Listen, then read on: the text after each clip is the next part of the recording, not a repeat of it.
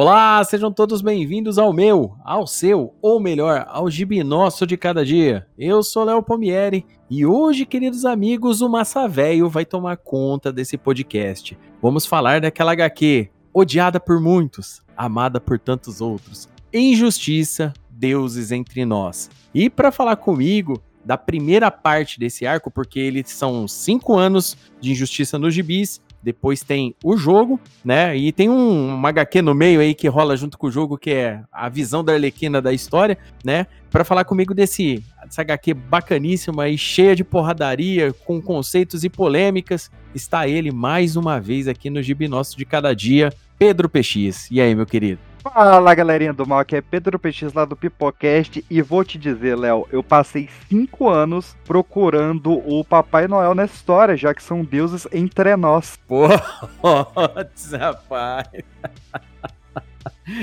pois é, né, cara? Deuses entre nós, cara. É ruim, viu? É ruim, valendo. Não, eu já tô acostumado, eu tô acostumado com o Juca, eu já tô acostumado com o Amaro, então, tipo assim, né, lá no Crossovercast, então, tipo assim, piada ruim aqui na minha vida, eu já nem, eu já nem assusto quando elas vêm, eu só dou a risada e deixo a galhofa vir, que é, que é muito melhor. Bom, Pedrão, a parada ah. é a ah. seguinte, a gente vai falar hoje dessa, desse, desse grande evento que é o Injustiça, né? O uhum. Injustiça, é, em primeiro lugar, o pessoal às vezes geralmente confunde. O pessoal acha que às vezes o quadrinho da Injustiça veio antes do jogo. Não foi bem assim. O jogo saiu e logo depois já saíram os quadrinhos como prequel né, do que acontece no jogo. Né? O jogo se passa cinco anos depois dos aconte do, do acontecimento do primeiro ano do quadrinho. Então, uhum. pra gente começar, o Injustiça acabou se tornando muito famoso entre a galera mais nova. E às vezes, muitas pessoas acham que a visão de Superman que o pessoal tem geralmente é calcada no Injustice, né? É culpa da galera? Obviamente que não. É uma outra geração, uma geração que joga mais games hoje em dia. O, Injustice, o primeiro jogo, né, o Desenho Entre Nós, é um incrível jogo de videogame. É, foi do competitivo, teve premiações, muito jogador famoso jogou e fez muito sucesso. É uma história bem coesa e bem fechada. Muitas pessoas dizem que a, a história do jogo, né, só a parte final, que é aquele arco do jogo, já é fechadinho em si, não precisaria da, da parte toda dos quadrinhos. O que eu discordo um pouco, como vocês vão ver e o PX vão conversar aqui, que tem bastante coisa, é um, é um negócio bem legal que acontece nos quadrinhos. E, infelizmente, o Injustiça, ele acabou ganhando, né, essa alcunha de ruim por muitas pessoas aí que, que talvez tenham achado que queriam muito mais da obra do que ela tem a oferecer, entendeu? Eu gosto de dizer que Injustiça, nos anos 90, se tivesse saído nos anos 90, hoje seria chamado de clássico, pelo período, por tudo que ele apresenta, né? Ela, ela e foi aí, injustiçada. Ela foi injustiçada, é isso aí. Mas hoje em dia, né, no, no período que ela saiu, já é um, uma outra época dos quadrinhos, outros acontecimentos, obviamente que não, não dá nem pra gente brincar com a palavra clássico nesse sentido. Porém, eu discordo quando as pessoas dizem que a história é ruim, os acontecimentos são ruins. Não, é uma Elseworld como qualquer outra, acontece numa terra específica, né? E o mais legal de tudo isso, né, e o que eu sempre vivo falando para todo mundo, quando vocês lerem histórias alternativas, não levem pro coração, não levem a sério, não fiquem pistola. Histórias alternativas do, do universo canônico geralmente existem para a gente ver um outro lado da história, um outro lado do que acontece. Né? O gibizinho do Superman ainda tá à venda, do jeito que vocês gostam. É, chegou agora o Jonathan Kent. Para quem não tá lendo, é fenomenal. Lê lá. O Jonathan Kent, eu acho que é, é, é igual o Miles Morales. Deu mais 50 anos pro Superman de graça aí entendeu? Com uma reformulação absurda. Aí, não digo nem reformulação, né? É um novo gás pro Superman, pra figura do Superman. E aí eu pergunto para você, PX, quando foi a primeira vez que você leu Injustice? Qual foi o impacto que você sentiu é, da HQ em si, dos acontecimentos da HQ? Né? Porque o gibi, ah, o jogo em si, ele faz um, um, pequeno resumo no começo lá, ele inclusive dá a cena da morte do Coringa no começo, mas já a gente já pula depois cinco anos lá no futuro com os acontecimentos do game, né? Que fecham esses cinco primeiros anos de injustiça. Aí eu pergunto para você, como você sentiu, qual foi o impacto em você essa leitura? Cara, eu me sinto muito privilegiado pela forma que o Injustice chegou até mim. A gente tava falando aqui em off que é, eu não jogo, não é meu universo assim e tal. É, respeito muito quem joga, eu assisto gameplays, inclusive, eu gosto de assistir gameplay, mas no jogo, não, nunca, nunca tive um computador muito bom para jogo, nem videogame, hum, por falta de interesse mesmo. Mas eu conheci de orelhada, principalmente porque eu sempre fui muito fã de Mortal Kombat, né? E eu uhum. conhecia a Netherrealm Studio lá da, do Ed Boon, então acompanhei quando eles fizeram o reboot do Mortal Kombat, depois veio aquele Mortal Kombat vs DC Universe, né? Que uhum. gerou o Injustice ali. Então eu sabia da existência desse jogo, mas eu não tinha a puta ideia do que, que ele se tratava. Nada, nada, nada, nada. Eu sabia que era um jogo com a Liga da Justiça, só. Uhum. E aí é, foi muito marcante, cara, porque foi o meu primeiro evento nerd é, em que eu fui. Eu fui de cosplay de Coringa. Uma amiga minha foi de Alerquina, época pré-Esquadrão Suicida, era mais homenagem ali aos desenhos, né? O Animated Series ali do, uhum. Do Paul Dini. E aí eu achei na, na, na, banca ali desse evento nerd o primeiro gibi do Injustiça, ano de 2014, 25 de maio de 2014, e foi o primeiro gibi da minha coleção. Eu não colecionava gibi, eu só li scan na época. Lia muito scan. E aí eu falei, não, cara, eu quero ter um gibi. E quando eu abri, eu vi a arte do, do espanhol Bruno Redondo. Uhum. E eu abri bem na cena em que o Superman mata o Coringa e eu não sabia que tinha isso no jogo. Quando eu abri essa cena, eu falei, cara, tem um negócio aqui. E aí eu comprei esse gibi e eu li e reli ele, acho que também por ser o único físico que eu tinha, né? Reli a exaustão, mas, cara, isso tem 7 para 8 anos já. Uhum. E até hoje eu acho uma puta história divertida, cara. Eu perigo dizer que é a história em quadrinhos mais divertida que eu já li até hoje, para mim, pessoal, assim, de toda expansão e crescimento do universo DC, de tanto referenciar coisas que eu adoro no universo DC de uma forma estupenda e me apresentar várias coisas do universo DC que eu não conhecia, ou que eu conhecia e não gostava tanto e passei a gostar por causa de Injustice. Então, para mim, um divisor de águas realmente do PX Nerd é esse voluminho aqui do Injustice com a capinha do jogo que eu estou segurando nas mãos agora. Cara, é, é, é bem legal você, você comentar isso, porque assim, é, eu tive contato com Injustice, né? Foi, foi num período que eu, que eu tinha é, tava recém-casado, recém-casado, não digo, né? Já tava dois anos casado aí, tipo, lá. E, e, cara, eu fui, eu fui numa viagem, eu fui numa viagem pra Europa. Assim que eu voltei de, dessa viagem, minha esposa, a gente foi num evento nerd também. Quando eu cheguei lá, a galera tava jogando o jogo. E naquela. E teve um período da minha vida que eu tava meio desligado de, de cultura nerd e tal e tudo mais. Eu tava até lendo poucos quadrinhos na época, eu tava bem por fora. Né? Antigamente ali, naquele período anos 90, até meados ali dos anos 2000, a gente se informava muito com outras revistas, né? Wizard e tal, aquela parada. Aí, conforme o, o, meu trabalho foi pegando, o bicho foi pegando, eu fui, fui, meio que largando mão, fui cuidando mais da vida nesse sentido, né? Vinha casamento por aí e tal e tudo mais. É, quando, quando eu voltei, né, e esse primeiro evento nerd aqui no Brasil que minha esposa foi, depois, depois dessa viagem, eu cheguei lá, a galera jogando um jogo muito louco da DC, cara, e tipo assim, é, tirando aquele jogo de Play 2 da Liga da Justiça, que, que é excelente, é, uhum. não, não, cara, fazia anos que não saía nada muito nesse nível do, do universo DC, né? E, cara, eu dei de cara lá, eu vi um cara jogando quase a noturna e um cara jogando com o Batman, cara, uns especiais incríveis. Estão falando, nossa, meu, pô, que jogo que é esse aí? E os caras falaram, pô, Injustice, né? Os caras falavam, né? Eu falei, Injustice? Do que, que se trata? Eu cheguei lá e vi os caras vendendo, vi, vi o jogo tal e tudo mais. Fui lá, Comprei o jogo na época, na época eu tinha um Xbox 360, comprei o jogo. Trouxe para casa e comecei a jogar. Aí eu fui dar uma sapiada na internet, porque eu curti, eu joguei o jogo, achei o jogo excelente, uma história foda pra caralho. Aí descobri que tinha o quadrinho já. Já tinha sido lançado o quadrinho, que foi lançado uns meses depois, com o primeiro ano do negócio. Ah, cara, eu fui atrás na hora para comprar isso daí. Aí eu comprei o, o, o a, a, versão comum deles, mas depois, quando saiu encadernado, eu vendi as velhas e comprei em versão encadernada. Então eu tenho os cinco anos encadernados aqui que a Panini fez os compilados aqui. E assim como você, eu fiquei impressionado com a arte do Bruno Redondo. Inclusive, a arte do Bruno Redondo me impressiona até hoje, né? Que o gibi do Asa Noturna é ele que tá desenhando e o cara é, tipo, é o mestre do movimento, né? É, o, é o Tom Taylor também, não é? Escrevendo? É o Tom Taylor escrevendo. É, por, é, por coincidentes. E o Tom Taylor, né?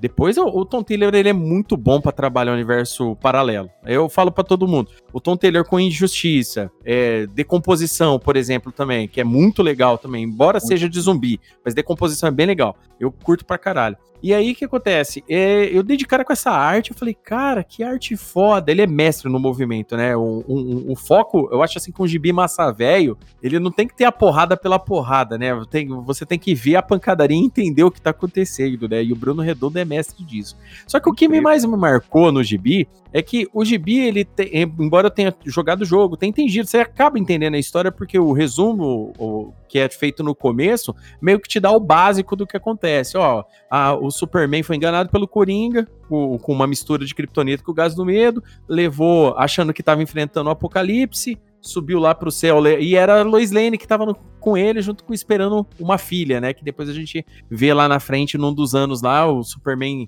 é, travado numa num, num, esquema, numa ilusão lá que ele que ele fica, ele, ele tem um vislumbre de um futuro, que seria uma menina. Aí, cara, eu, eu, vendo todo esse desenvolvimento no quadrinho, como que aconteceu, como ele ficando sabendo que a Lois estava grávida, tudo, aí começa a te dar um impacto maior né? Muita gente é, gosta do primeiro ano, né? O pessoal geralmente fala que o primeiro ano é melhor que os outros, né? E eu acho que é por causa desse sentido do, do primeiro ano tá mais trabalhado os motivos do que tudo acontece. Uhum. Né?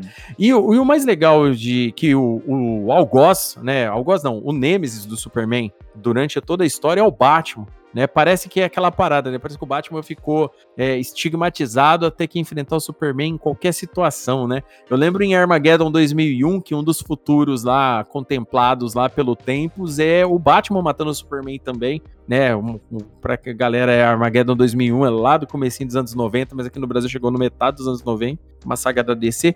E então é, é, é, acaba sempre ficando essa dicotomia, né? Entre a luz e a sombra, aquela parada toda. E o Gibi tem muito disso. O problema é quando os papéis se invertem no gibi, né? O Superman passa a ser a sombra, né? E o Batman, eu não digo a luz, mas ele passa a tentar ser a voz da razão. O a problema é menos escura. É, mas aí, aí eu pergunto para você, PX, essa essa, essa, essa parada que se desenvolve nesses cinco anos do gibi e depois desemboca no jogo, né? Dessa, dessa dicotomia entre luz e sombra, eu queria que você comentasse aí o que, que você acha, né, deles terem usado, tecnicamente, entre aspas, um, clichê, mas qual que foi o segredo disso funcionar tão bem? Porque eu acho que funcionou muito bem, porque o Batman não deixou de ser Batman, tecnicamente. As decisões que o Batman toma, é, a, a forma como o Batman age, muitas coisas não mudam.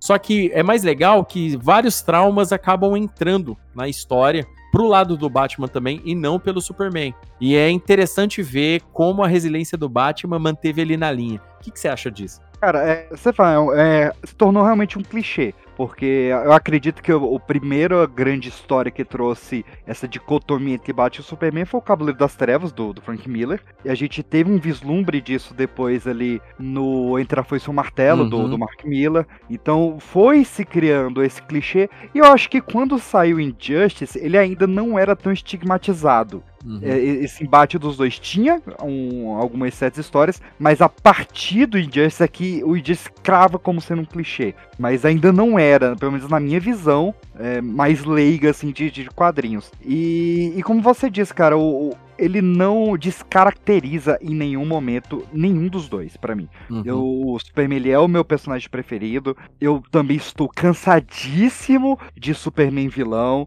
porque tem no Just, tem no Omni-Man, tem no The Boys, tem Bright Bunny, tem no Snyder, tem tudo. Chega de Superman vilão, eu quero o Superman esperançoso. Mas quando eu li isso aqui, não tava nesse excesso também de, de Superman vilanesco. Sim, sim. Uhum. Então, para mim, foi realmente um negócio que eu achei fantástico assim, porque eu vejo o Superman ali. Ainda mais quando o, o Tom Taylor, ele de forma primorosa, ele traz o Superman Prime, né, que é a, a, trama ali do jogo, né, você trazer o Superman clássico uhum. pro, pra enfrentar esse Superman tirando, que até algo que o Bendis fez depois nos X-Men, né? Trazendo o Scott jovem para enfrentar o Scott com a cabeça perdida. Uhum. Você tem essa história que você citou do Vislumbre, cara. Essa para mim é o auge do auge do Injustice, que é a história para o homem que perdeu tudo. Cara, animal, animal. Animal, que é, pô, se você não reparou, ouvinte, é um remake de Para o Homem que Perdeu Tudo. Não, Para o Homem que Tem, tem tudo, tudo. Do, do Alan Moore, né? Que é um clássico dos clássicos da DC.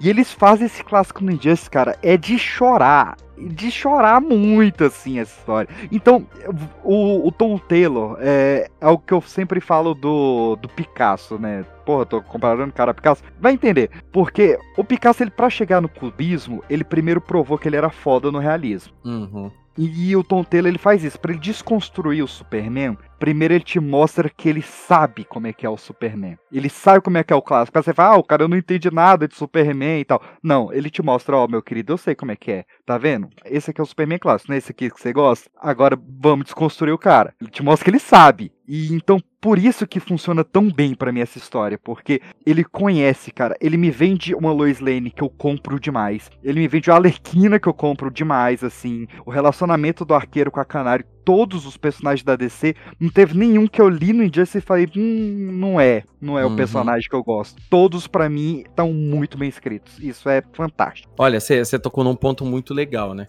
Porque, assim, querido ouvinte que é incauto ainda, né? Que o, o, o, o ouvinte do Gibinós de Cada Dia sabe que aqui a gente já comenta os quadrinhos com spoiler, né? Uhum. Ou seja, é, a gente parte da, da suposição que o querido ouvinte já tenha lido a saga, conheça o jogo tal e tudo mais. Ou não se Mas, importe com spoiler. Ou não se importe com spoiler, né? Que às vezes quer pegar a camada de leitura, porque às vezes tem aquela, aquela coisa, né? A arte toca as pessoas de forma diferente. Às vezes tem uhum. aquela camada de leitura que uma pessoa percebe, outra não, costuma acontecer. Isso é muito comum. E, mas a, a título de informação, né? É, é sempre bom lembrar. O, o mote principal do que acontece em Injustice é o Superman após a perda da Lois Lane pelas próprias, mão de, pelas próprias mãos dele, né? Uhum. Que o Coringa cria todo um, um ardil, né? Enjoado de estar tá mexendo com o Batman, ele resolve aprontar com o Superman, né? E o Superman, após é, é, matar a esposa dele é, com, com, com o gás do medo tal e tudo mais, acreditando ela ser o apocalipse, ele resolve achar que o problema resolve tomar os problemas do mundo para si e resolve colocar controle na situação. Né? A princípio, ele tenta parar com as guerras, parar com armas, aquela, aquela, aquele ideal né, de desarmamento, aquela parada no melhor estilo Magneto ali do começo dos anos 90, mas de repente, né, é, ele se vê, ele se vê tirando liberdades das pessoas, né? Tirando liberdades. E o Batman se coloca contra ele, e isso daí é todo esse desenvolvimento, né? Eu, tô, eu só vou falar mais essa parte é, aí pro querido ouvinte, só pra, pra gente partir para não ficar muito perdido. E aí, sobre o que você falou, PX, é muito importante a gente lembrar, né? Hoje em dia, a cultura pop tá entupida de versões diferentes do Superman. A grande maioria delas é um Superman maligno, do mal, com más intenções e ou egoísta demais, esse tipo de coisa, egocêntrico e tudo mais. É mas, é, é, é, é bem lembrado o que você disse. Quando saiu o jogo, quando saiu Injustice, né, é, não estava tão calcado, né? As versões que a gente conhecia de Superman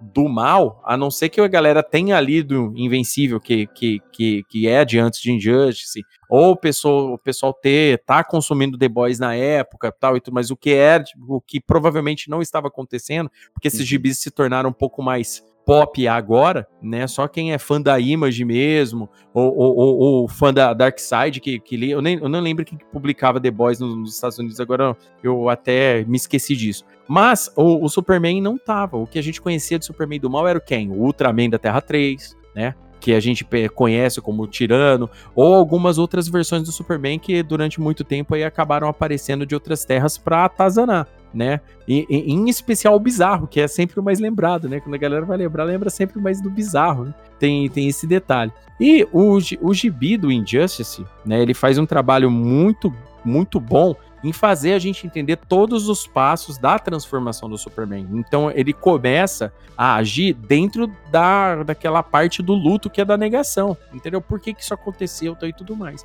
Só que ele né, acaba colocando toda essa frustração e culpa na humanidade, no jeito de ser da humanidade, né? E é aí que eu acho que o Tom Taylor foi esperto. Ele não pegou um cara que quer dominar o planeta para é, tirar recurso, é, dominar a economia, como o Ultraman faria, por exemplo. Não. É, a princípio, na cabeça dele, ele acha que ele está correto na atitude de colocar paz, retirando liberdade das pessoas. Só que ele não percebe que ele está tirando liberdade. Isso daí é muito importante as pessoas, quando leem Injustice, entenderem. Por isso que é tão legal é, quando a gente compara com a parte que aparece o Superman, da, o, o Prime mesmo, a hora que ele aparece lá para resolver a situação no final de Injustice do jogo. Porque a galera fica tanto assim, pô, esse não é o Superman, mas a hora que aparece o Superman de verdade, você tem um comparativo do que do caminho todo que aquele Superman fez. Então, isso daí é muito legal. O mais interessante de tudo isso é que o próprio Batman também tem uma caminhada, ele tem uma transformação. Injusti injustiça é, não pensa duas vezes em matar pessoas, então morre muitos personagens do universo desse morrem. Muitos personagens mudam de lado, traições acontecem, é, situações com, com relação ao núcleo de magia do universo DC acontecem, né, dentro desses cinco anos né? Tem, tem treta com a tropa dos Lanternas Verdes, treta com, com o Apocalipse, tem tudo isso acontecendo. Então acontece muita coisa até culminar nos eventos do game, entendeu? E os eventos do game é, é o que hoje a, o pessoal da Marvel tá chamando de, de. Como que é? Que eles falam. É, é, qual que é o termo que eles usam quando alguém é. invade outra terra? É. Incursão. E incursão, isso. Então, tipo assim, e existe. E o próprio Gibi, antes de acabar o ano 5 dele, né? No caso, o quinto ano no Gibi, ele explica exatamente os detalhes do que transporta né, os, os heróis da Terra Prime pro, pro, pro universo de Injustice. E aí, PX, eu volto,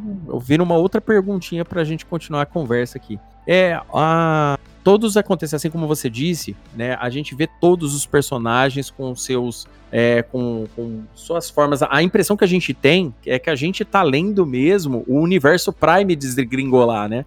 A gente uhum. não tem nada ali naquele universo que, que coloque uma diferença do universo Prime, né? Tipo assim, a princípio quando a gente vê, tá todos os personagens lá entendeu? Inclusive, o, o, próprio Gibi, ele faz uma alusão, porque muita gente pergunta, pô, e os novos Titãs? Cadê o Tim Drake? Cadê esse pessoal que não aparece no game? Mas no Gibi ele explica que o próprio Superman joga todo mundo pra uma pra, pra Zona Fantasma. Fantasma, é. Então, tipo assim, eu pergunto para você, PX, é, todo esse desenvolvimento, né, com, relacionado a, a, a, a gente tá lendo o universo DC, e você acha que isso fez, às vezes, muitas pessoas desgostarem de Justice por estarem vendo um Batman de verdade agindo. É, e, e, só vendo a migração, por exemplo, do Superman, a gente vê uma, uma Diana com uma personalidade um pouco mais firme, né, do que a gente tem. É tipo assim, uma personalidade mais lutadora, mais guerreira do que a personalidade de amor da Diana. É, nesse sentido,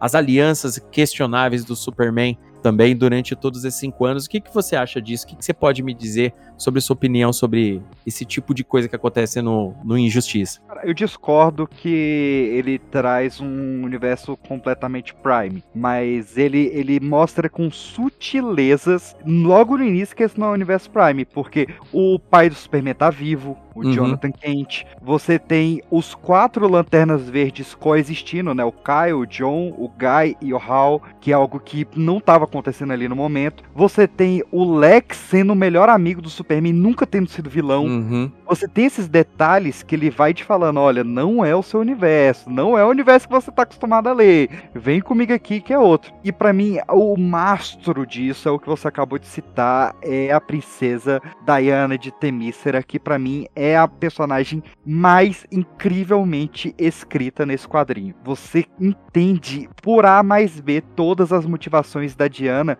Em vários momentos ela é tão vilã quanto o Superman. Mas você pega ali da criação dela, de que ela é um ser milenar e de da relação dela com o Ares, que é o deus da guerra. Então ela meio que gosta desse estado de combate que a guerra tá. E ela, ah, eu sou a, realmente para trazer a paz aqui, eu sou da ONU. Então ela tem essa vontade de guerrear para acabar com as guerras. Você compra muito assim, e para mim ela é o pilar mesmo, uhum. assim, tudo. Ela é o que alimenta até o final essa treta do Superman contra o Batman ser a Mulher Maravilha tinha se resolvido muito mais rápido. Uhum. Ela que realmente tá botando lenha na fogueira ali. Então, isso eu acho genial. De ele tá dando várias, vários pontos ali, mostrando que não é o universo que você tá acostumado a ler, mas que tem tudo que você gosta. Quando é. ele traz a história do Flash, cara, logo no, no, no primeiro ano, do, do fanboy do Flash que acaba tendo a, a, a coluna quebrada uhum. e o, o, Flash vai pro deserto para correr e pensar e depois ele vai caminhar. Aquilo você fala, cara, é, ele pode não ser o Flash que eu tô acostumado a ler, mas ele é o Flash que eu queria estar tá lendo. Porque uhum. é tão bem escrito e é tão o Flash para você ali. E causa isso mesmo, é uma familiaridade com estranheza que é, é, o que mais me pega, mas entendo que seja o que afastou muita gente também. É, um, deixa eu só me corrigir. É, o, o, quando, quando, eu quis, quando eu quis dizer que os personagens são aqueles da Terra Prime, eu tava dizendo na essência em si, tá? Não uhum. que, tipo assim, a, esse é o Lex Luthor da Terra Prime no sentido vilanesco dele. Eu quis dizer a, o modus operandi do personagem, aquela essência de, de, de confiar, desconfiando que os personagens, é, alguns deles têm, né? É óbvio que, tipo, esse era o período Novos 52, né? Igual você falou. Então, nos quadrinhos regulares, ele era muito diferente, né? Isso daí, e, e, e de fato, como você disse, causa é, muita estranheza. Pra galera que estava acompanhando a partir de 952, porque muita gente começou a ler com os 952, embora 952 seja assim editorialmente pra gente que lê há muito tempo, não foi uma coisa muito bacana, muita gente entrou nos quadrinhos pelos 952. E o Injustiça, quando apareceu, é, é, sendo publicado ao mesmo tempo, como um, um, um Elseworld, né? No caso, para muita gente foi foi um primeiro contato com certas essências de personagens que não estavam sendo mais escritos ou esquecidos no tempo, né? Como você disse, né, a tropa de lanternas é cheia, que aquele monte de gente, por exemplo, né, é coisa que já não se via há anos nos Pô, quadrinhos. Mogo, Mogo, Chip. Mo é. é. Tipo, os lanternas que o Alan Moore criou ali. Pois é. Uma coisa, uma coisa que é impressionante é, nisso daí também, é, agora sim falando sobre, sobre alguns personagens bem escritos, né? Eu já vi muitas reclamações com relação à Mulher Maravilha, né? Geralmente, a, a, a geralmente leitoras mulheres né, que uhum. gostam da Mulher Maravilha se sentiram muito incomodadas pela situação é, da Mulher Maravilha, vamos lá, subserviente ao Superman, né? Uma coisa que é importante, é, eu não sei se é uma camada de leitura, às vezes fico, não fico. As, talvez não. A sutileza da camada de leitura, às vezes, não tenham pego as pessoas. Ou, quem sabe, eu até entendi errado, né? Não sei. Mas eu também li muito de da Mulher Maravilha, eu sou bem fã da Mulher Maravilha. E eu entendo que a Mulher Maravilha ali, ela é apaixonada pelo Superman por ela considerar ele como um igual. Então, as atitudes dela que acontecem no gibi são escritas dessa forma né? É uma, é uma Diana muito diferente. É, no caso, se a gente for poder falar o personagem mais diferente da, ali da, da situação toda, fora a transformação do Superman, eu acho que é a Diana. Mas concordo com o PX que, pro contexto da história, ela tá muito bem escrita. Até porque a hora que chega naquele arco com os deuses gregos, né, que, que, que é um, um arco muito importante, que é de virada na personalidade dela, é você vê que foi... inteiro, né, o quarto é o... ano inteiro. Exatamente, você percebe uma, uma mudança no desenvolvimento da Mulher Maravilha, porque no primeiro, segundo ano, ela é como se fosse aquele general, braço direito de campo do, do, do Superman em tudo. Ela tá lá como conselheira, ela tá lá como, como auxiliadora, que dá, que dá o, o, bra, o ombro amigo pro Superman, e você percebe que ela é apaixonada por, pelo Superman. A partir do, quatro, do quarto ano, que entra o contexto de ser Mulher Maravilha, da missão da Mulher Maravilha. Por que, que ela é a Mulher Maravilha? É a hora que isso daí é cobrado dela no quadrinho. Então eu acho que essas coisas são bem desenvolvidas, sabe? Não, não é uma parada assim, ah, eu não gostei porque ela é só subserviente. Cara, tipo assim, tudo bem, é, eu não estou justificando a pessoa às vezes não gostar disso, é completamente normal. Mas eu achei que foi bem escrito desse sentido, que acabou fazendo sentido pela história, né? Porque às vezes a gente lê a história é, do, do gibi, do quadrinho, a gente quer que o que está sendo mostrado pra gente ali dentro daquele contexto faça sentido dentro do contexto. Por ser uma Elseworld, eu não tenho necessidade de fazer uma ligação 100% com a Terra Prime ali né? É, às vezes é isso que o pessoal esquece quando lê uma Elseworld, né? O pessoal, por isso que eu falo pra galera não levar pro coração quando lê uma Elseworld, né? É que nem você lê Gotham 1889, né? O Gotham by Gaslight, por exemplo, né? E ficar fazendo um monte de associação por causa do vilão final. Então, às vezes o pessoal fica muito muito encanado desse tipo de coisa e não tem essa necessidade, né?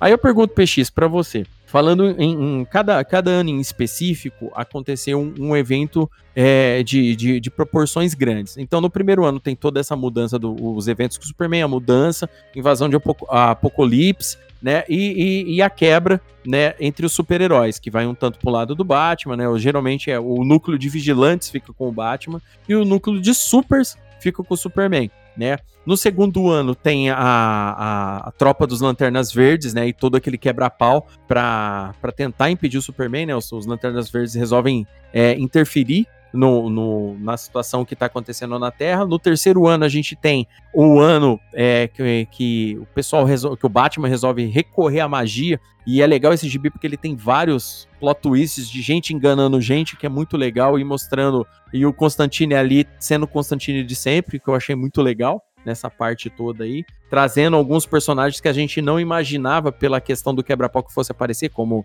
o Mitsiplik, o, o, o próprio Trigon e tudo mais. O quarto ano, como a gente já citou, é o evento dos deuses gregos interferindo, né? Por causa de uma.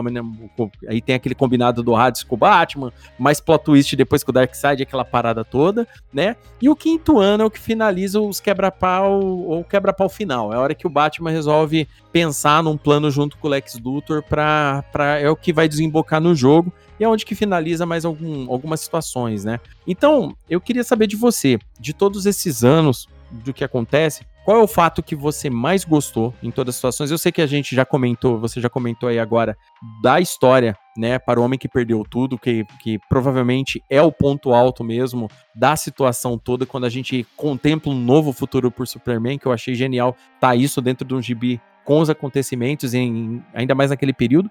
Mas eu gostaria de saber de você, qual quebra-pau que, que mais te marcou? Que, quem sabe a morte? Qual situação, qual virada de roteiro que mais te agradou no gibi? Cara, é, você citou aí muito bem ano a ano, né? O que que acontece. É, é, muito legal como a partir do segundo ano eles ficam realmente bem temáticos, né? Uhum. É, depois do Superman, o meu herói preferido é o Lanterna Verde, por conta do universo dele. Eu acho o universo do Lanterna muito massa. E eu tinha acabado de ler toda a fase do Jeff Jones ali quando eu peguei Porra. o Injustice. Então, pegar o ano 2 foi muito bom, assim, ver toda essa exposição misturar conceitos do Jones com conceitos ali do Crepúsculo Esmeralda, do Alan Moore, foi muito legal. Uhum. É, do universo místico foi mais um de apresentação para mim, que eu não tinha muito conhecimento desse universo místico, sabia muito superficialmente, e fui entrando bastante ali, eu, eu conhecia mais o Constantine e tal, e no final quando tem um quebra-pau do Mitsplick com o Trigon, eu vibrei assim. Uhum. O quarto, cara, porra, deuses gregos, mitologia grega, que sempre foi uma paixão para mim.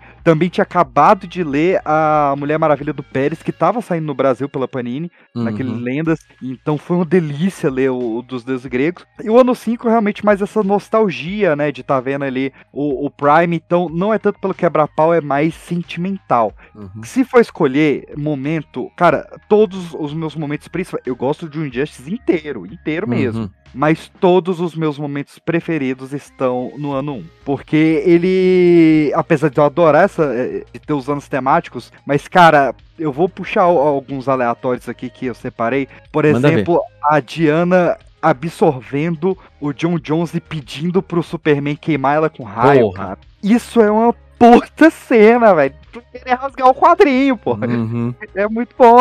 É, o, o Superman tweetando a identidade secreta do Batman. Porra. Foi genial, assim, genial. Assim, tem momentos que a arte atrapalha porque tem, apesar de ter o Bruno Redondo, até o, o Mike Meller, mas tem uns desenhistas ruins pra caralho. Tem, tem. Tem, tem uns traços ali. Tem, tipo assim, tem edição que, que, conforme muda o núcleo da história dentro do roteirinho daquela mesma história de 25 páginas, eles trocam o desenhista dentro da, da mesma história. Isso daí Não, incomodou bastante. Às vezes troca na mesma página, cara. É, é. bizarro. É. Tem um quadro mega bem desenhado, quase um Alex Rose, e tem um Rob Liefeld na, na parada ali. Então isso atrapalha, mas tem histórias que o roteiro sobressai. Pegar outra aqui que mexeu muito comigo, quando o Damien acidentalmente mata o Dick, eu senti a dor do Batman ali. E a, dor do Batman, o desespero do Damien, e para mim foi, dramaticamente, foi a cena mais forte que o, o Gibi teve. Achei realmente muito foda, muito foda. Mas eu vou escolher um número um. Ah, antes, antes de eu falar o número um,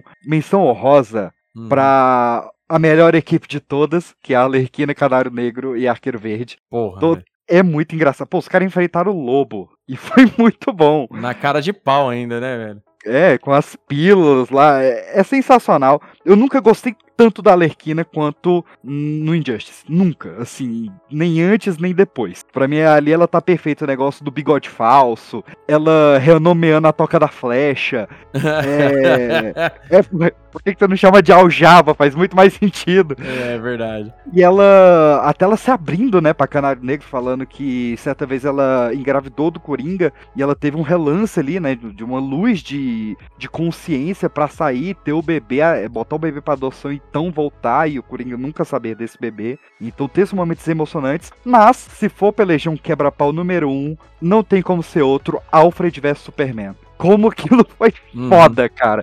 O Superman quebrar o Batman na posição do queda do morcego, né? Na mesmo, no mesmo uhum. quadro. E no próximo quadro você vê que o Alfred tocou tomou uma pílula ali que dá os poderes kryptonianos e ele dá uma cabeçada no nariz do Clark. Aquilo é de um peso, é de um. É tão inesperado, é tão forte e é tão até quase engraçado que não tem como você não ter esse mix de emoções ali lendo uhum. esse quadro. Pra mim é o número um que eu fiquei, cacete, esse gibi realmente é muito diferente, que eu nunca imaginei ver o Alfred dando uma cabeçada na cara do Superman.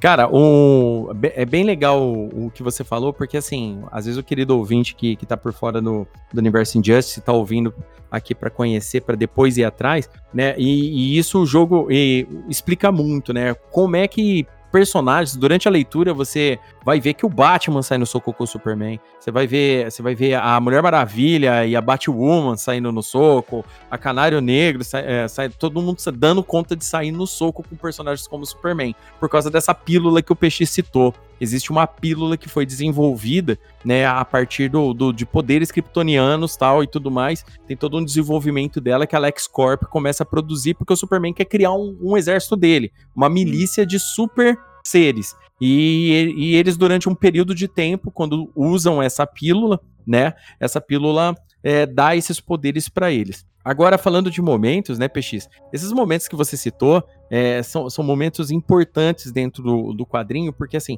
o, o, o primeiro ano, ele dá um motivo para tudo. É, é, esse que eu acho que, por, por isso do primeiro ano, ser o que a galera mais gosta e muita gente ter desanimado depois com o restante, quando ficou temático. Porque o primeiro ano ele dá motivo para tudo, ele dá o envolvimento dos personagens, ele dá os personagens conversando, dá a entender como é a formação desse mundo, por exemplo, um Lex Luthor que não é vilão, por exemplo, esse tipo de coisa. Então, tipo assim, o primeiro ano ele é um, um ano que geralmente toca mais as pessoas, né?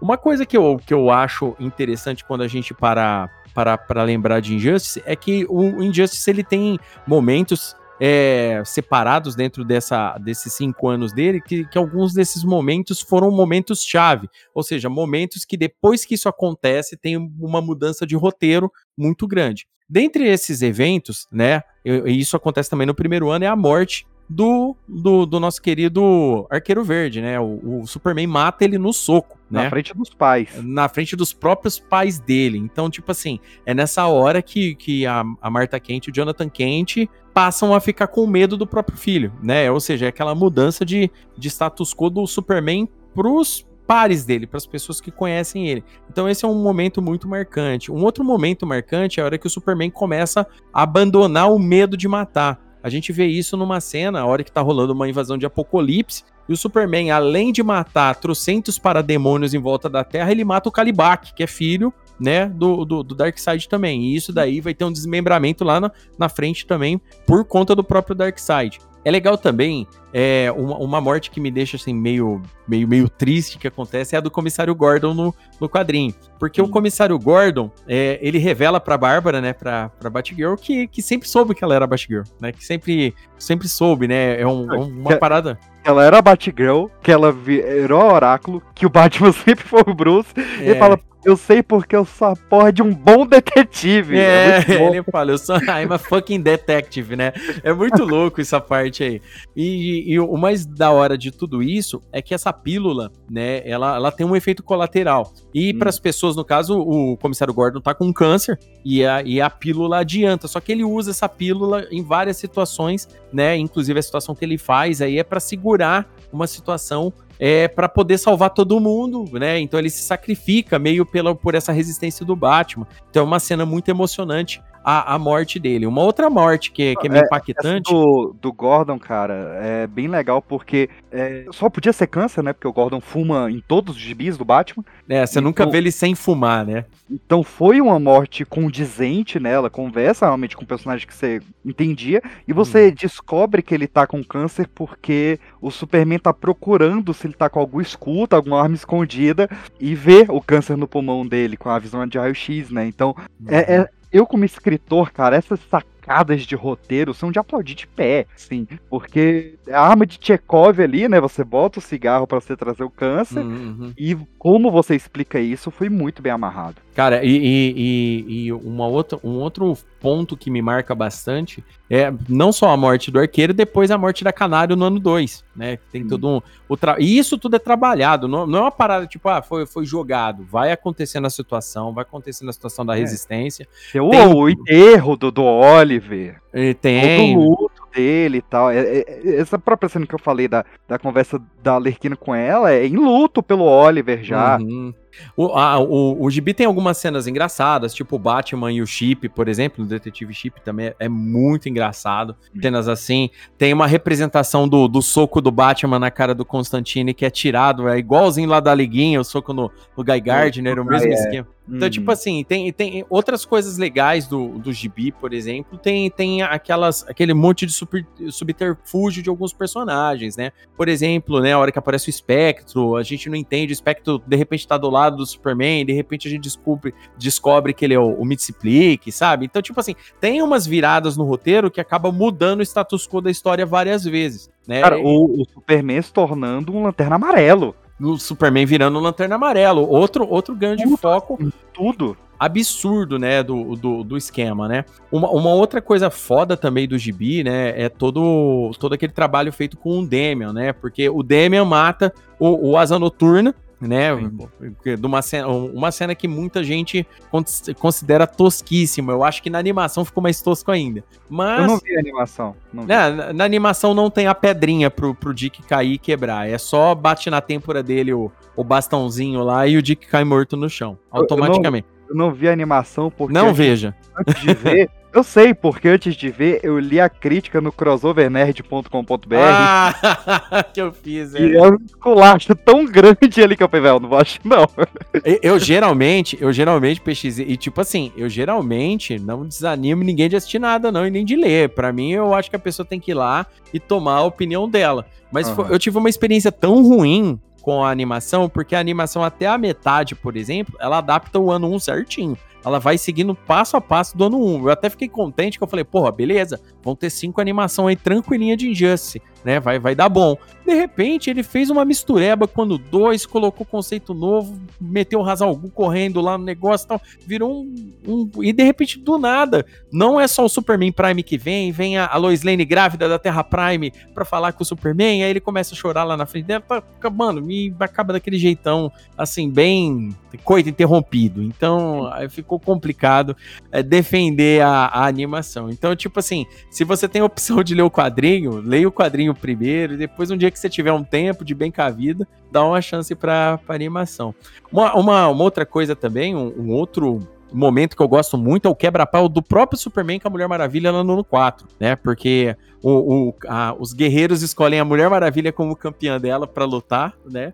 E, e, o, e o Superman tem que, se, tem que se defender. E a Mulher Maravilha tem que lutar com tudo. E mostra pra gente no, no gibi que, que no pau a pau, né? No quebra-pau, ela tá compatível. Pelo menos né, é, a, ali no, no quebra-pau. Mas tem a, a, desenvoltura do esquema, tem todo um, um negócio de traição do Ares, um, um, ardil do Batman, né? Que é a hora que o ouvinte for ler, por exemplo, vai entender melhor o que acontece. Porque uma coisa que é bem legal. O Batman, nesse gibi, ele tem muitos, muitos planos. Parece Cebolinha com a Mônica. Tem plano, assim, ele tira plano da cartola para tentar parar essa, essa a tirania do Superman. E esses planos, né, obviamente, são geralmente são, são sobrepujados ou com traição, ou o, o poderio do Superman, que tá com a maioria dos meta-humanos do lado dele, entendeu? E alguns meta-humanos que precisam, geralmente, o plano do Batman, é, a maioria das vezes se baseava em, em, em neutralizar algum desses meta-humanos que estariam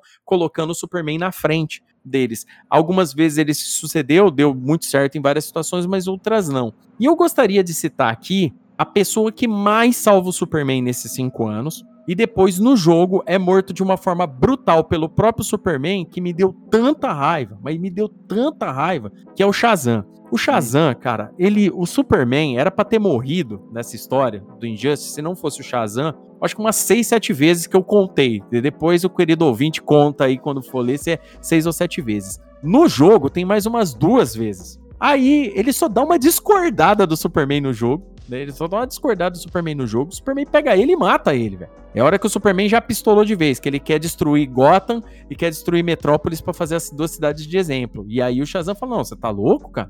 Você, você vai, vai, a gente vai realmente, ou seja, até aquele momento, cinco anos depois, o Shazam não percebeu que alguma coisa tava errada. Ele, né? O Superman fez ele praticamente matar o Adão Negro. Exatamente, bicho. Um dos primeiros atos que ele faz o Shazam cometer. É, depois, depois o Adão Negro, depois do Injustice 2, é, na parte 2 a gente nota lá que o Adão Negro sobreviveu, não morreu. Mas é, é, é uma parada, é uma parada assim que, meu, é, é, quando a gente para pra pensar as várias vezes que o Superman ia rodar grandão, entendeu? Porque assim, você lendo o gibi, não, não quer dizer. Vários dos planos do Batman eram infalíveis. O problema é o fator né, que do Shazam, que ele é meio humano, meio meta-humano. E isso daí sempre colocava ele num ponto de diferença dentro dessa guerra toda. Porque é quando Superman você... sem Kryptonita. Exatamente, cara. Então, tipo assim, é muito legal a aparição de certos personagens como uma borracha, por exemplo, né, aparecendo para dar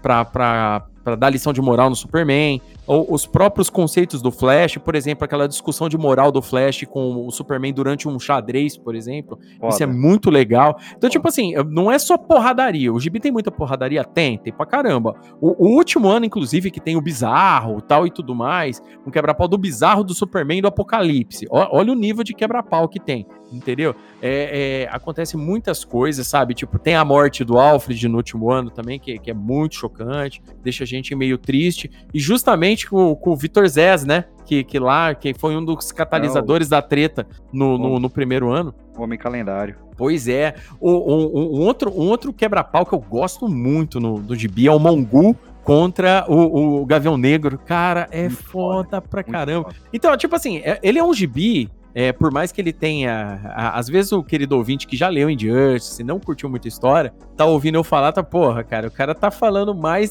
tipo assim, tá subindo muito mais a história do que ela é. É que, na verdade, o meu entendimento, e, e assim o próprio PX também tá tendo esse entendimento aqui que a gente tá gravando, a gente tem um entendimento da, do escapismo dessa história. Né? A, uhum. gente não lê, a, gente, a gente não pode levar Injustice a sério. É, é, é, isso que a gente tem que parar pra pensar. É um universo alternativo, só que ele tem um universo, é, ele tem um desenvolvimento dentro daquele universo. Né? Às vezes, como eu disse, por exemplo, situações me deixaram nervosos, como essa do Shazam com o Superman, deixaram. Eu fiquei chateado, mas eu não fiquei chateado com a história em si. Eu fiquei chateado pelo. Eu falei, porra, velho, o cara que salvou a bunda do Superman umas seis, sete vezes é morto como se fosse um lixo, velho. E a cena é feia no jogo. É, é uma cutscene do jogo lá, o cara, o Superman, cara tosta os olhos do, do, do, do, do coitado do, do, do, do Bart, do Billy Batson, cara. Você chega a sair do outro lado da cabeça, sabe? E, e é nessa hora, inclusive, isso acontece, é nessa hora, inclusive, que é a virada do Flash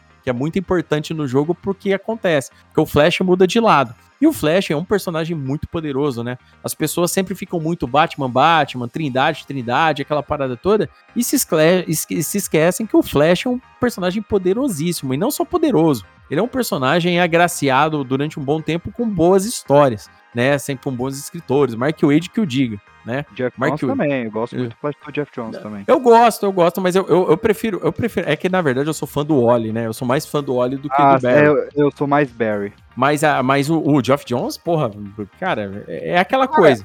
Cuida, cuidou bem do personagem. Eu gosto até do Brucelato lá do, do, do 952, eu não desgosto, eu acho interessante.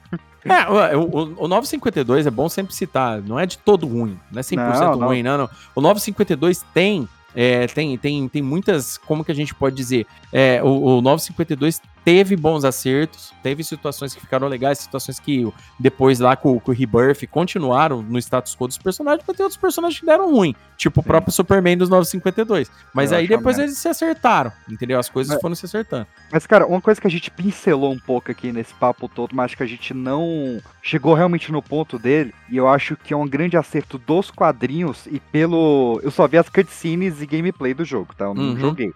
Eu não sinto tanto no jogo é que ele é uma história do futuro. Agora, quando você acompanha os cinco anos passando nas HQs, eu acho muito legal porque é algo que a gente vê pouco nos quadrinhos. Eu não vou dizer nem só da DC, né? Nos quadrinhos norte-americanos. Uhum. É, essa passagem de tempo, assim. Tanto é que a gente começa o, o, a primeira história do Injustice com o Damian criancinha e a gente termina ele como um asa noturna velho já. Uhum. Então, cara, eu gosto muito dessa passagem de tempo do, do Injustice. Esses planos do, do Batman Batman não é um atrás do outro, né? Você tem todo o tempo de planejamento, o tempo de execução, e pô, o cara fica barbudo e o cara vai lá pra, pro negócio lá do, do Doutor Destino se recuperar e volta, e Zatanna, aquela coisa toda. Então, toda essa construção pela passagem de tempo, eu acho um, um, um acerto muito grande dessa série, assim. É, e essa parte que você falou também da, da gente sair um pouco da trindade, né? A gente vê um pouco esses outros lados. É, eu fico um pouco chateado com o que fizeram com Aquaman no uhum.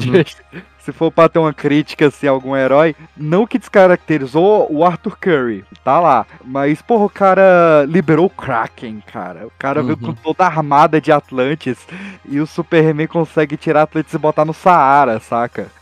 Então, assim, eu esperava o tratamento pro Aquaman, pro universo do Aquaman, que o Flash teve. Pô, a gente tem toda a galeria de vilões do Flash, a gente tem história solo dele. O Lanterna, pô, a gente teve um ano uhum. só do Lanterna. E eu senti essa falta do Aquaman por exemplo, de, de trabalhar melhor esse universo dele. Não sei se foi algo pessoal, se eu tô aqui levantando a bandeira do Arthur Curry, mas eu senti essa falta. Achei ele, o cara um pouquinho maltratado e esquecido no churrasco no final. Olha, um, uma coisa que. Agora você falando, uma coisa que, que me passou pela cabeça aqui, que eu, que eu tinha pensado aqui para falar. Quando, quando o maior herói de todos cai, você percebe no quadrinho, ali nesses cinco anos, que outros personagens também perdem motivação, né? Uhum. O, o, o que acontece com, com, com Aquaman, né, a, a princípio, né, com, com essa situação do Superman, ter levado o, o Atlântida para o deserto Saara tal e tudo mais, e, e fazer o Arthur Curry ficar, ó, oh, beleza, eu, eu não vou te atrapalhar, eu não, não quero te ajudar nisso, mas também não quero te atrapalhar, aquela parada toda. Depois, durante os eventos do jogo, a gente vê que a história acaba tendo que mudar um pouco, porque o Superman vai lá pressionar ele novamente para ficar do lado dele, aquela coisa toda. Mas é, eu sinto muito que certos personagens tiveram a, a sua credibilidade abalada pela queda moral do Superman. Isso acabou interferindo em alguns dos personagens. Alguns outros personagens acabaram fazendo por comodidade, outros personagens acabaram fazendo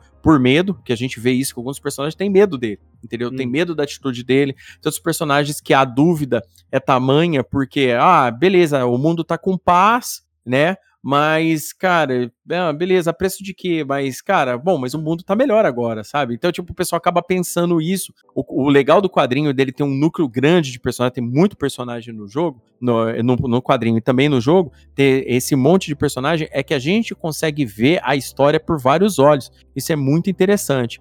Uma coisa que é legal a gente citar é que o, o, o jogo Injustice, ele tem uma versão em quadrinhos dele, só que com é, a Arlequina contando toda a história, né? Que, que eles chamam de, de Marco Zero, né? Chatinho, é, falar que eu acho bem chatinho. E não, eu acho bastante também. Eu também não, não curti muito. Ah, mas concordo com o PX em, em um ponto muito grande. A Arlequina, de injustiça é bem escrita pra caramba, eu acho. Eu acho uma Arlequina muito bem trabalhada. Ela não é aquele personagem pedante que, se, que foi durante um bom tempo. O mais legal é que durante os eventos do game, ela tem novamente decepções com o Coringa, rejeição do Coringa, aquela parada toda, e ela passa a entender no, no evento de Injustice, coisa que depois no, no universo Prime ela entendeu, ela passa a entender o, qual que é o, o que qual que é a do Coringa com ela, né? Ela passa a entender que é como que foi o abuso, como que foi todas as situações, e ela se torna um personagem, é, acaba se tornando uma força motriz, tanto no Injustice, é, nesses, nessa primeira parte de Injustice que a gente tá falando hoje, e depois quando a gente for fazer o episódio da, da parte 2, do, do Injustiça 2, né, do Game 2, aí a gente comenta melhor. Mas a Arlequina teve um ótimo desenvolvimento, então eu achei ela muito bem escrita, ela não, não é um personagem tão pedante. Hoje a Arlequina, né, pra, pra muita gente, ela é um personagem cara da DC em alguns aspectos, né, muita gente às vezes lembra mais da Arlequina, conhece mais a Arlequina, do que a própria Mulher Maravilha ou quem sabe o Superman, né? O pessoal. É só o Batman que a galera nunca esquece, mas o, o restante da Trindade às vezes fica um nem pouco. Comentar. Pra, né? é melhor nem comentar, mas é, por quê? Porque eu já conheço muitas pessoas mais novas, né? Eu tenho 41 anos de idade, mas eu conheço leitores aí de 18, 19, 20 e o pessoal não se interessa por esses personagens, mas gosta da Arlequina, gosta do universo do que do, de como rola hoje. Então, a Arlequina aqui para Injustiça é muito bem escrita no meu ponto de vista. É, ela funciona bem, o, o, todas as cenas dela é, de interação com todos os personagens do núcleo de Vigilante é legal pra caramba. A interação dela com a Mulher Gata, a interação dela com o próprio Batman, a interação dela com o próprio Shazam, porque ela tenta, ela, ela meio que, entre aspas, fica apaixonada pelo Shazam, mas depois ah, não dá certo o romance. Ela né? que ele é criança. É, pior que ela descobre que é uma criança, que vai buscar ele na escola. É muito engraçado essa cena. É muito Mas, bom. Pô, ela, ela arranca a cabeça do lobo, cara. Ela não, arranca. Ela arranca, né, com a pílula, né? Depois dela tomar a pílula. Esse tipo de coisa que oh. acontece no Injustice. Por isso que eu falei, ele, ele é um gibi de escapismo puro. Por isso que eu falo que se ele tivesse saído nos anos 90, no, no meio, no, no auge daquela revolução Image, onde que era porradaria extrema, é, subversão de personagem o tempo todo, outras versões, versão do mal, versão quebrada, versão cibernética, aquela parada. Cara, isso aqui tinha virado clássico instantâneo naquela época, né? Mas. É, no meu coração é. Não, é, eu gosto bastante. Tanto é que eu tô fazendo um episódio de Injustice aqui pro Gibnoss de cada dia, né? É, é porque eu gosto bastante da história. Eu acho uma história legal, uma história divertida. Outra coisa, a leitura flui muito bem em Injustice. Eu não sei, eu não sei se é por causa da dinâmica da dinâmica da, da, da narrativa visual. É, eu acho, em, em, partes, eu acho que deve ser isso, porque eu, eu, acho bem diagramado, uma narrativa visual inteligente que é feito no gibi, mas ele não é verborrágico. Por mais que ele seja um gibi, que ele conta uma história comprida, com vários acontecimentos, mudança de status quo, virada de, de, de roteiro, é, plot twists aí é, o plot twist, quando a gente fala, a gente não tá falando de plot twist tipo interestelar, explode de cabeça, não. Plot twist, tipo, pô, olha aí quem tá traindo quem esse cara, tal. Essas paradas mais assim, entre aspas, previsível. Mas tem bastante. Isso daí acontece muito. A leitura flui. construídas, não são de graça. São, são. Nada, nada. Uma parada que eu, que eu falo para todo mundo. Em Injustice, nada de graça. Nada. Por mais que o pessoal fale, ah, o Superman não teria. Superman de verdade não teria matado o Coringa. Entendeu? Tá, beleza. Da Terra Prime, a gente nunca viu ele fazer nesse nível nada desse tipo. É, mas nunca mas viu aqui... ele passar pelo que passou também. Mas né? é, exatamente, a gente nunca viu a Lois Lane morrer daquela forma.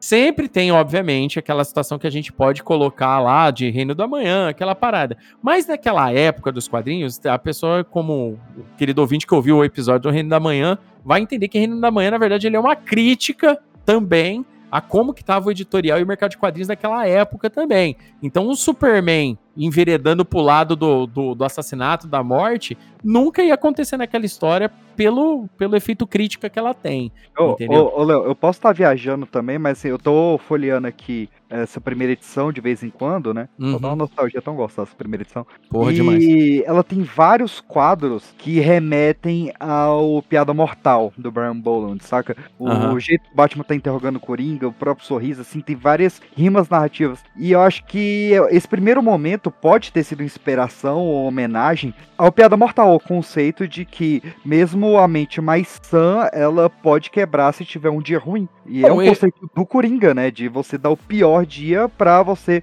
fazer um herói se tornar um louco. Não, eu concordo plenamente com você, PX. É, é, é, é uma associação que, que geralmente a gente faz é com, com piada mortal nesse sentido, entendeu? Uhum. É, foi só a troca do alvo do Coringa, entendeu? Mas o, o intuito, o objetivo final que ele queria, ele conseguiu, entendeu? Ele foi um dia ruim, transformou o maior herói de todos, entendeu? Num tirano. Foi exatamente isso que, que, que acontece. É, e, e, tipo assim, não se enganem, queridos ouvintes. Os cinco anos é muito sangrento, quebra-pau. A morte do Kyle Rayner, esquartejado, é, é terrível. É, entendeu?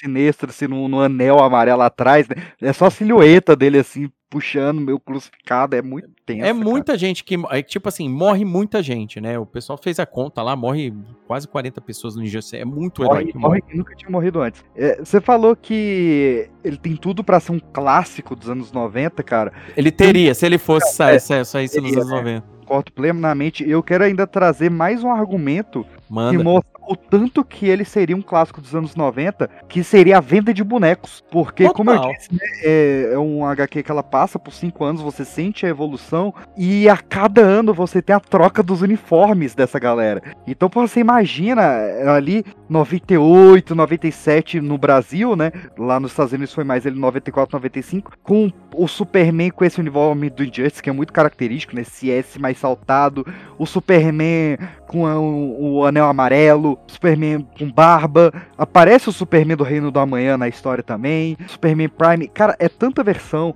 o, o Flash com armadura, é tanta versão de tantos personagens, e até o visual da Alerquina, né, que é um visual próprio desse, dessa história, do jogo e depois das HQs, então até nisso ele seria um clássico noventista, né, de, de uhum. vinda de boneco por conta de visuais fantásticos que tem, visuais que você só vai ver no Injustice. Uniformes, vestimentas que você só vai ver no Injustice. Ó, e, e tipo assim, é sempre bom lembrar que ali no meados de 2013, 2014, 2015, 2015 que tava saindo é, é, esses anos de Injustice, né? Tava tendo muita treta, tava tendo muita treta da, das empresas de boneco. Então acabou saindo versões é, de alguns dos bonecos de Injustice por, por fabricantes japonesas tal e tudo mais. A, a, no caso, era a Mattel que estava com os direitos e ela, ela não conseguiu desenvolver algo relacionado a Injustice, né? O McFarlane assumiu a, a, linha de bonecos da DC há uns 3, 4 anos atrás e tá soltando. Agora que ele começou a soltar de Arkham, né? Do, do game Arkham, provavelmente deve começar a pintar alguma coisa de Injustice aí. Por quê? Porque esse ano tem, é, o pessoal tá esperando um anúncio da NetherRealm. Eu creio que seja um novo Mortal Kombat, por quê? Porque esse ano tá fazendo 30 anos de Mortal Kombat né? Uhum. Querido ouvinte que me acompanha aqui, me acompanha em Crossover Nerd, já ouviu, obviamente, né, os, o episódio de 30 anos de Mortal Kombat que a gente fez lá no Crossover Nerd, né? Se não ouviu o Crossovercast do 30 anos de Mortal Kombat, corre lá para depois desse episódio para você ir lá ouvir. A, baixada aqui já diz, já, já adianto que eu vou dar um feedback ferrenho, porque eu sou muito fã, hein? Ó, então, então você vai adorar, adorar. A gente, a gente é, é, é, gosta muito de Mortal Kombat. Mortal Kombat a gente come com farinha aqui em casa. E a galera que fez o episódio comigo também, vocês vão gostar bastante. Mas voltando aqui no Injustice, então, a treta de boneco, é, e, e eu concordo plenamente com o PX. Nos anos 90, era um pouquinho mais estável isso, teria saído muito boneco igual saía naquela época. Infelizmente, no período que saiu Injustice, é, tava tendo muito dessa briga de direito tal e tudo mais. A DC tava meio perdida nas linhas, porque ou ela soltava a linha de 952, ou ela soltava a linha legado, ou, ou, ou linha dos, do, dos desenhos do, do Bruce e, e tava muito perdido, sabe, do, do que sair de boneco. E ao mesmo tempo, as, as empresas japonesas soltavam um outro boneco. Então, se a galera procurar na internet, vai achar o Superman é, de Injustice e o Batman de Injustice, mas é, se não me engano, é da Bandai. Aí tem que procurar aí. Eu, eu realmente eu não tenho. Mas, é, e outra coisa, é, a gente comentou do Aquaman, mas eu lembrando aqui, tem uma cena bacana do Aquaman que é que ele, ele contra o Poseidon, né? Que ele põe o, o tubarão, né? Come o Poseidon, né? Ele põe o Poseidon na boca.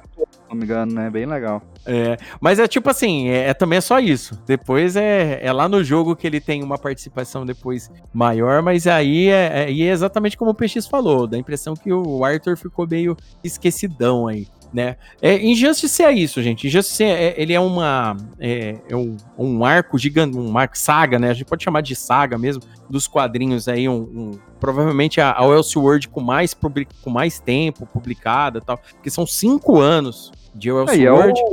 Aí é o maior universo, a maior adaptação de jogo, né? Vai lembrar que todos tiveram. A Arkham teve a adaptação de jogo, uhum. vários arcos do, do, dos anos 90, até Mortal Kombat teve pela DC, foi terrível, inclusive. Né?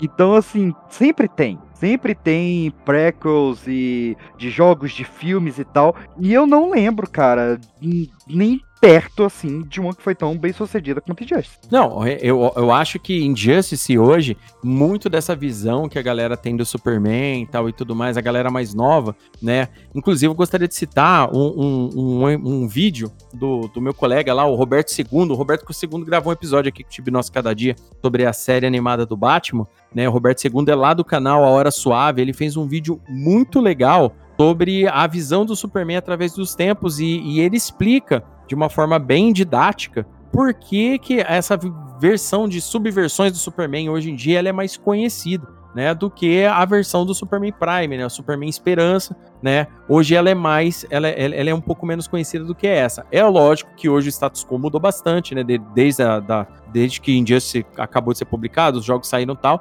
Hoje em dia, por exemplo, quem tá lendo a mensal nova do Superman tá, tá excelente, né? Tá aí com, com o Jonathan Kent, a, o Superman no mundo bélico tá demais, tá, tá uma saga, nossa, que tá tirando, tirando suspiro a cada, cada acontecimento. Então, tipo assim, deu um, um, uma nova revigorada no, no Superman Esperança, entendeu? Só que o Superman Esperança, ele, ele precisa é, se utilizar às vezes da força, às vezes da inteligência, às vezes da conversa, e tudo isso voltou, né, na mensal do Superman. Então eu recomendo bastante a galera a ler. E um abraço aí pro Roberto II aí, vão lá assistir o vídeo dele fazendo essa explicação do Superman que vocês vão gostar bastante também. E, e aí, PX, só pra, pra gente é, tá finalizando aqui esse papo sobre Injustice, eu gostaria de saber de você, né, se a resolução de Injustice, se você, se você achou uma, uma ótima ideia, essa parada de trazer um, um, um Superman de outra terra para finalizar, porque, tipo assim, vem os outros heróis de outra terra, obviamente, né, tem todo, tem todo esse, esse trabalho, e depois tem a, a finalização com o Superman, que só precisa de um, Superman para derrotar outro Superman, né? E, e esse final ele é muito emblemático, né? Porque o Batman da, da Terra de, Injustice fala pro Superman: olha, se isso acontecer na tua terra, eu vou atrás de você, né? É uma frase bem, bem emblemática, inclusive. O que, que você acha do final de Injustice? É, a terminar dessa forma, né? Porque o jogo é bem fechadinho, né? Eu, eu, por exemplo, joguei o jogo antes de ler o gibi e tal, mas o gibi depois meio que que compensou todo esse, esse, esse. Eu achei que o arco todo se fecha muito bem aí. O que, que você acha disso? Eu acho fantástico, fantástico. É, eu tive contato primeiro com a HQ e como a gente deu vários pontos aqui, eu acho bem construído. Quando uhum. a gente vê flashbacks do Superman antes de ser tirano, né? Tem toda a história dele é, salvando um garoto que quebra a roda da bicicleta. Nossa, é demais isso. É fantástica, assim, tem a para o homem que perdeu tudo. Então a gente tem vários deslumbres, assim, a gente tem um flashback de um dia antes da Lois morrer. Então, ele meio que vai te dando, olha, olha como é que era o Superman. E essa questão de você olhar no espelho e ver o seu passado, né, e você ver, conseguir ver o que você se tornou, eu acho fantástico. Tanto é que eu adorei Injustice e eu adorei quando rolou nos X-Men também.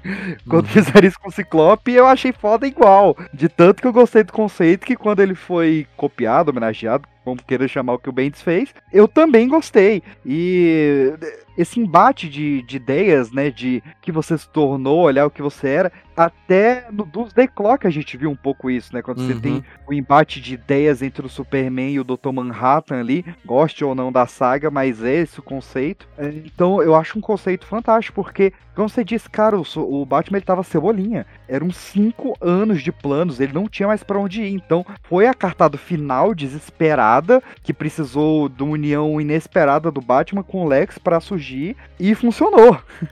eu não sei para onde que eles iriam se não tivesse funcionado isso. Então, é uma saída para mim ideal. Eu não, não consigo ver um final melhor. Não, cara, concordo plenamente com você. Esse detalhe é, é, muito importante falar isso, né? O Batman, ele ficou sem, sem, sem chances. Né? É, é, é isso que é o legal do, do Injustice, né? Ele é o tempo todo com sob pressão, ele é um gibi sob pressão. Os acontecimentos são sob pressão né? A, a, a, resistência do Batman é caçada o tempo todo. A gente tem, tem papéis importantes como o do Cyborg, por exemplo. Cara, como é que você escapa da internet com o Cyborg conectado o tempo todo, né? Sim. Então, tipo assim, é, tem muita coisa, tem muitos acontecimentos, tem, como a gente falou, morte de personagens assim que são emblemáticos, né? personagens é que tem situações, né?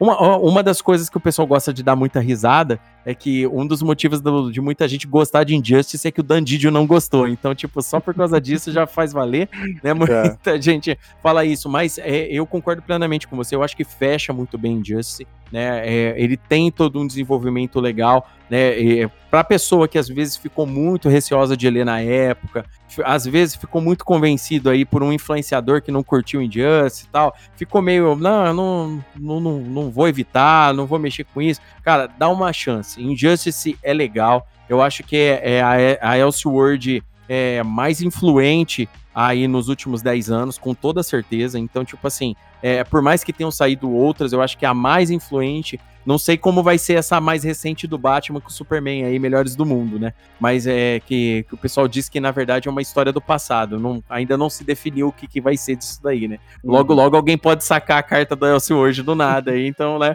Pode mudar, que também tá muito boa essa mensal aí. Mas é, Injustice, ela, ela é muito influente, ela teve é, dois jogos já, entendeu? É uma saga com dois jogos, todo o desenvolvimento, o marketing em cima disso é grande entendeu? Foi bem trabalhado. É o Tom Taylor, do jeito que a gente conhece, Tom Taylor trabalhando é, é, desenvolvimento dos personagens, de, de, de sentimentos, é, cara, troca de código moral para um lado para cá, é personagem em dúvida, sabe? Eu, eu acho que é isso que, que, que interessa em Injustice. A, a, leitura de Injustice flui por causa disso, né? De, de, de injustiça flui por causa disso. A gente fica, a gente fica muito muito vendida a ideia. Quando você entra de cabeça na história, você fica querendo saber o que vai acontecer, como aquilo vai acabar. A cada plano suprimido do Batman, né, ou a cada plano do Batman que tá para dar certo e de repente uma viradinha no final salva o Superman, sabe? Então tudo isso, conforme você vai lendo, você não quer parar. Toda vez que eu sentava para fazer, eu fiz a releitura pro cast,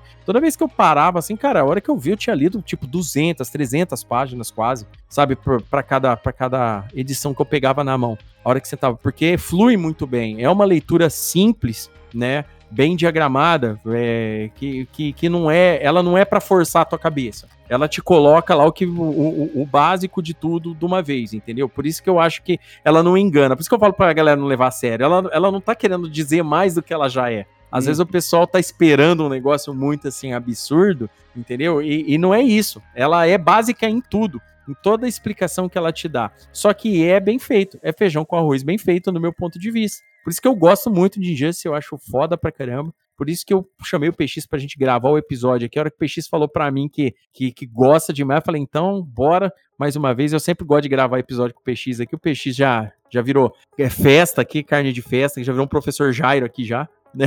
que tá em tudo também, mas é, é, é, bem legal. Injustice, recomendo fortemente aí pra galera que quer dar uma desopilada no fígado aí, ó, fica à vontade que vocês vão se divertir bastante. É sendo peixe de qualidade também, cara. Indico. Como eu disse no início, se você é muito fã do universo DC, você vai adorar as referências. Se você tá entrando agora no universo DC, você vai conhecer ele inteiro em uhum. cinco anos. É bem por aí. É bem por aí mesmo. Mandou bem zaço. É, é bem isso aí que o nosso querido PX falou. Então é isso aí, querido ouvinte. Eu espero que você tenha gostado do episódio, né? Eu quero agradecer o PX, mais uma vez tá vindo aqui, cara. Valeu mesmo.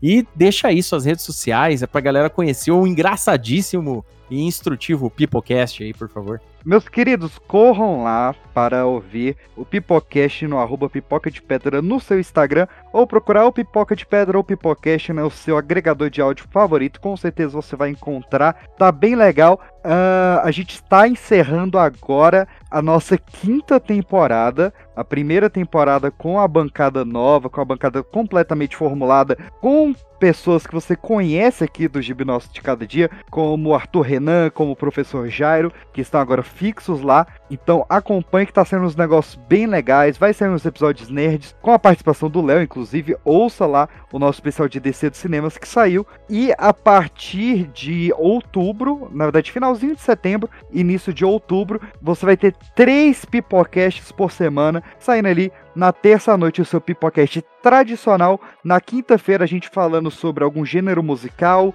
algum um, alguma série, algo do tipo assim, algo especial. E nas sextas-feiras, pela manhã, um episódio novo da nossa radionovela, uma série de terror em três temporadas, com sete episódios cada uma, que está fantástica fantástica, fantástica. Acompanha lá, agora no finalzinho de setembro, inicia Sete Crimes para a Liberdade. Eu te garanto a melhor radionovela de terror que você vai ouvir na sua vida. Porra, não.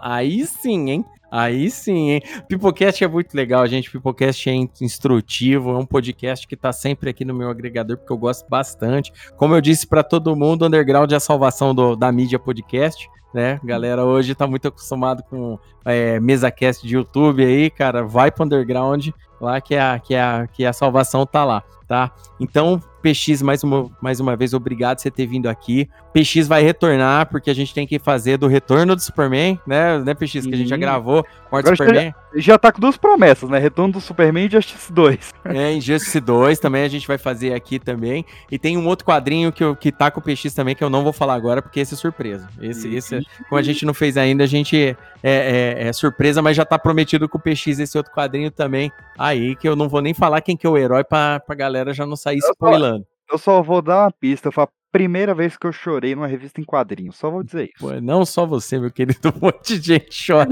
esse quadrinho até hoje. E, e, e, querido ouvinte, uma coisa que é muito legal. A partir do próximo episódio de Hipnose Cada Dia, eu vou estar tá lendo os feedbacks de vocês, mensagens de vocês, é, as mensagens, porque todo o episódio do Gibnose Cada Dia agora tá tendo bastante feedback, está achando, tá, tá bem legal. Então eu acho que no final de cada episódio de Hipnose Cada Dia, a partir do próximo, eu vou começar a ler é, os feedbacks, as mensagens, os, os, comentários da galera, sempre referente ao episódio anterior, tá bom? Então, se você gostou desse episódio aqui, deixa feedback, deixa suas, a, as suas é, considerações sobre Injustice, o que você gosta, você deixou de gostar, por que gostou, por que, que não gostou, se gostou do episódio, deixa tudo para mim aí na rede social que você vê a postagem aí do Gibnós de cada dia, deixa o feedback aí que vai ser lido no próximo episódio, tá bom? Espero que vocês tenham gostado. Não deixe de nos seguir no Instagram, arroba Podcast, e me seguir lá no Twitter, Léo Palmieri Gibi, que é o meu Twitter pessoal e é onde eu solto os episódios de Hipnose de cada dia no Twitter, tá bom? Espero vocês no próximo Gibnós de cada dia. Espero que vocês tenham gostado e até mais. Tchau!